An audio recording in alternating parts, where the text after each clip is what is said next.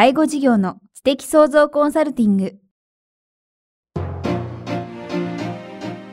ポッドキャスト介護事業の知的創造コンサルティングでは、介護事業サービスを充実させるヒントはもちろん、介護事業特有のマーケティングや数字を具体的にするアカウンティングの知識を身につけていただける番組です。番組では脳の専門家である長谷川義也がビジネスにおける脳の使い方もお伝えいたします。このポッドキャストは、成熟期、衰退期に向かう介護事業を継続、発展させるためのノウハウを提供する医療法人ブレイングループがお届けします。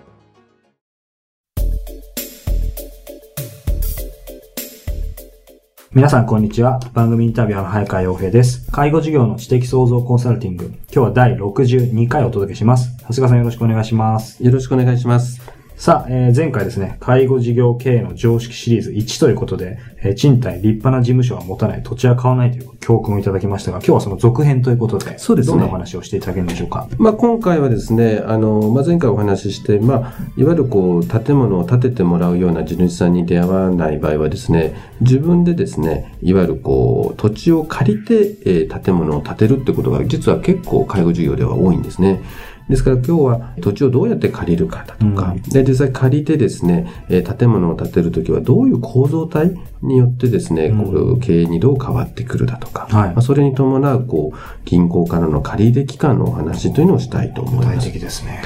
そうですね。あの、実際ですね、やっぱり建物も土地から土地を持ってる方に建物まで建ててもらって借りるというのは実は一番理想的なんですが、なかなかその場合は自分たちの思った通りの建物を建ててもらえないということもあるもんですが、はい、介護事業の場合はやはりこう土地を借りて建物は自分で建てるというケースは結構あって、僕自身もかなりそれが多いんですが、そうなんですね。で、まあこの場合ですね、実は一番最初に問題になるのはですね、実はこう土地の借り方にもいくつかあるんですね。借り方はい。土地って別に土地貸してください、こんだけじゃなくて、実はかなり厳重に決められてるんですね。そうなんですね。はい。で、実はですね、最も理想的。これ最も理想的っていうのは、要するに我々借り手からですね、借りる側ですね。はい。最も、こう、理想的なものっていうのは、こう、普通借地権ってやつです。普通借地権。まあ、いわゆる最も普通にただ借りるだけですよっていうことですね。えー、これはですね、どういうものかっていうとですね、はい、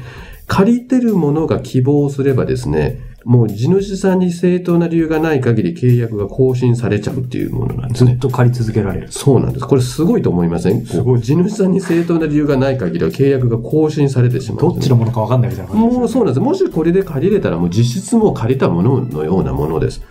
で、さらにですね、こう、更新がない場合はですね、はい、例えばもう自分、今度借りてる側がもうやめますよっていう場合はですね、はい、建物をですね、直で買い取ってもらう建物買取請求権っていうのがあるんです。これどういうことかというと、借りてる人がですね、もう今年でやめますと。で、私出てきますから、その代わりその建物置いてきますから、建物直で買い取ってくださいっていう、これもうとっても無茶なですね、ことなんですね。で、結局実はこういうものがもともとこれしかなかったもんですから、うん、地主さんが土地を貸したがらないっていうことがあったんですね。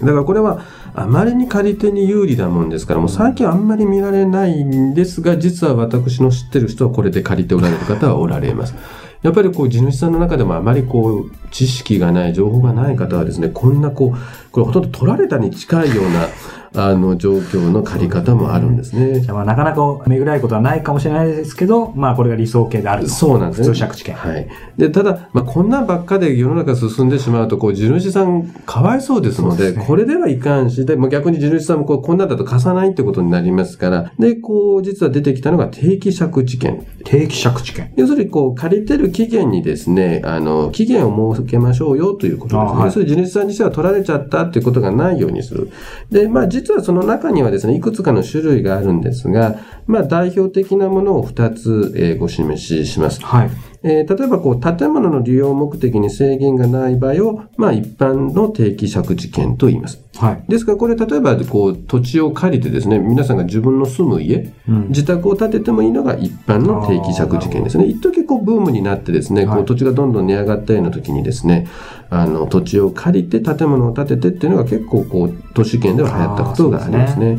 で、あと、我々がこう事業でやるの場合はですね、事業のみが利用目的であってですね、で、契約の際はちゃんと公正証書をですね、ちゃんと登録する必要のあるですね、事業用定期借地権っていうものがありますね。はいで昔はこれ上限が20年だったんですが、最近はですね、もう、あの、期間が10年から50年未満で自由に設定ができるので、実はもう、こういう介護事業をやる場合は、この事業用定期借地権が多いんですね。その存続期間設定っていうのは誰がするこれはお互いの話し合いで、これ実はですね、皆さん最初借りようと思うときは、できるだけ長く借りたいと思うわけですよ。ああ、そうですね。でもよく考えてみると、じゃあ本当に50年借りちゃっていいのかってこともあるもんですが、これ実はですね、結構悩みます。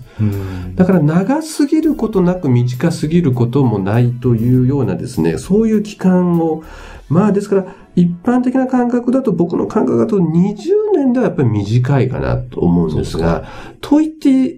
30年は長いかなという気もするもんですが、まあ、だからまあ25年から30年ぐらいで組まれる方が多いのかなという気はしております。住宅ローンみたいですね。そうですね。これ実際自分が一体いつまでこのビジネスをやれるのかっていう意味でですね、はい、例えばじゃあ50年続けれるかっていうと、ちょっと介護事業もちょっと難しいのかなという気がしますね。で、まあそういった形で土地をまあ借りた場合はですね、その後はですね、えー、建築をするわけですね。はい。その時はですね、どういった構築物で建てるかの選択がすごく重要なんですね。構築物。そうなんです。これ実は皆さんあまり知られない方も多いんですが、はい、こう建物はですね、大きく分けると、いわゆるこう昔から日本家屋を作っているのは木で作った木造というものと、はい、あと鉄骨というこう鉄の骨ができたものをですね、鉄骨をこう組み合わせてこう木の代わりに建てていくやり方と、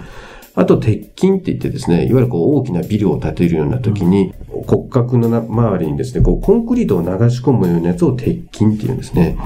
なんかちょっと話脱線しちゃいますけど、私、恥ずかしいのが鉄筋と鉄骨の区別がついてなかったので、今で少しイメージが。そうなんですね。だから鉄骨っていうのは剥き出しにしたらですね、もう本当にあの鉄の骨しか出てこないんですが、鉄筋の場合はその周りにですね、まあ、あの、コンクリートがついてるというような形ですね。じゃあまあそれだけに当然今お話しいただいた順番に、まあ一般的にはその、なんて言うんでしょう、えー、耐久度は高い。はいまあ、必ずしもそう大変ですね。ね実はですね、まあこれ耐久度とは関係なくですね、これは実はですね、公的にこう減価償却の期間が決まってるんですね。はいはいこれ実はあまり詳細に申し上げるとですね、これだけでとんでもなく時間かかるもんですから、まあこれは細かいのは税理士さんに確認をいただきたいんですが、まあ概略なんですが、はい、一般的にはですね、鉄筋が47年、うん、鉄骨が27年、木造は17年という形でこう焼却、まあ、いわゆる経費化されるということになってるんですね。結構差ありますね。かなり差があるんですね。ですから私は実はですね、個人的にはこう、介護事業でやる場合は木造をお勧めしてるんですね。木造。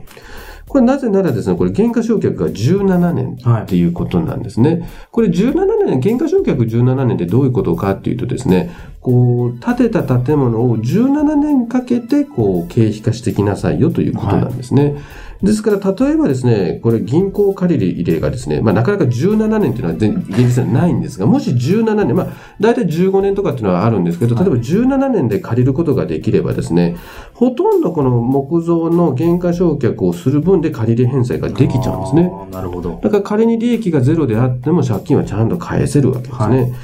で、まあそうするとですね、逆に耐久性大丈夫かと言われるんですが、まあただね、昔のこう神社仏閣なんか見るとみんな木造ですが、ちゃんとこう耐久性はありますので、そね、それなりのきちっとメンテナンスもしていけばですね、ですね実際が17年で使えなくなるということは絶対ないですし、えー、あの普通の住宅でもですね、もう30年、40年持ってる家はいっぱいあるわけですから、はい、僕は耐久性にもそんなに問題がないですから、これはもう減価償却のことを考えると木造があのおすすめであります。ただ、介護事業はですね、その提供するサービスによっては木造がダメっていうサービスもあるんですね。そうなんです例えば。例えば入所してる、そこに生活をしているような場合は、はい、木造の場合は、あの、火災の問題があるもんですから、そういった場合は木造はダメなんですけど、はい、それでもやっぱり最低鉄骨、はい、減価償却27年の鉄骨をお勧めします。ですからやっぱり介護事業ではですね、こう、減価償却47年、47年後どうなってるかわからないわけですから、その47年の鉄筋をやったですね、建物はおすすめではないですね。半世紀ですからね。そうなんです。だからそういったことを実はあまり知らずにやられてる方で結構おられるんですが、もう極力木造、そうでなくても鉄筋、あの鉄骨というのがおすすめであります。で、まあこういったことを知っておくとですね、こう銀行から借りるときにもとてもこう情報があるわけですね。はいこれどういうことかっていうとですね、皆さんこう借金でできるだけ短くしたいと思われるもんですから、ね、だからこう同じ借りるにせよですね、できるだけこう短く借りようとされるんですね。例えば10年、15年よりは10年、10年よりは8年の方がいいんじゃないかと、まあ、思われてる方いるんですね。で、現実にこう短くすればするほど金利も安くなるもんですから、だから皆さん短い方が早く返し終えるし、金利も軽い、あの、安いからっていうんですけど、これもはっきり言って間違いなんですね。間違いですか？はい。これも経営者として絶対知ってていただきたいのは、銀行から借り入れる場合は、借入利率は問題ありません。それはですね、なぜかっていうのは、利息ってのは少々高くてもこれ全部経費で落とせちゃうんですね。うん、それより何より期間が大事なんです。もうだから銀行と交渉するときは何を交渉するかっていうのはもうできるだけ長く借りてください。1年でも長く。でですね、じゃあ早く返すときどうすればいいのっていうのは、これはですね、例えば15年で借りたんだけど、結構事業がうまくいったから10年で返しちゃったよっていう時は10年で返せばいいんです。ただこれですね、逆はとても困るんです。実は10年で借りたんだけど、とても借り入れ返済ができないもんですから、これ15年に伸ばしてくれっていうふうにもし銀行に行ったらですね、これ銀行はですね、これ不良債権の一つ考えてですね、すねこれはですね、リスケっていうんですけど、リスケジュールという形でですね、もう銀行の印象は一気に悪くなります。だから長く借りて短くするのは全くいい。だけど短く借りて長くするのはとてもあの、大変なことになりますから、ですから、金利関係なく、もう1年でも長く借りる。それがですね、こう、減価償却とも絡んでですね、とてもこう、経営上楽になっていくんですね。今日のお話をまとめるとですね、まあ、土地の賃貸方法を勉強していただいて、はい、できれば木造で建て、借り入れはできるだけ長い期間で借りる。こういった経営の常識を知っておいていただくとですね、本当に悩むことが少なくなるんではないかなと思います。はい。介護事業の知的創造コンサルティング。今日は第62回、介護事業経営の常識に、土地の賃借、構造体による減価償却、借入期間ということでお話を伺いました。長谷川さんありがとうございました。ありがとうございました。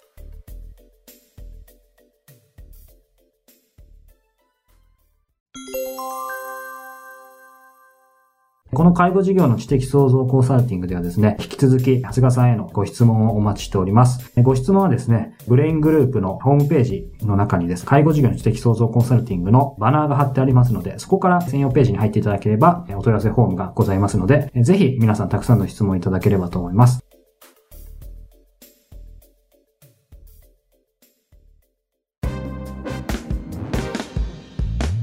今日のポッドキャストはいかがでしたか？番組では、長谷川よしあへの質問をお待ちしております。質問は、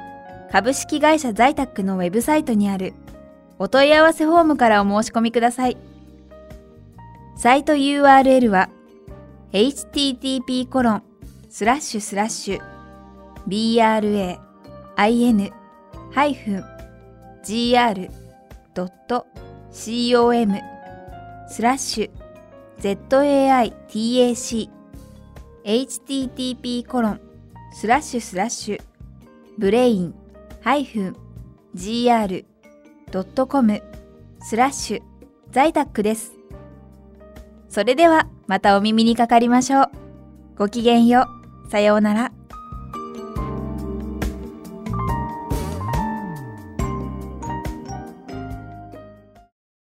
この番組は提供、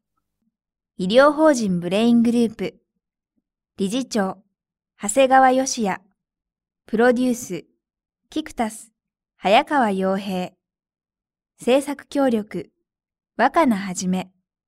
ナレーション、清水夏美によりお送りいたしました。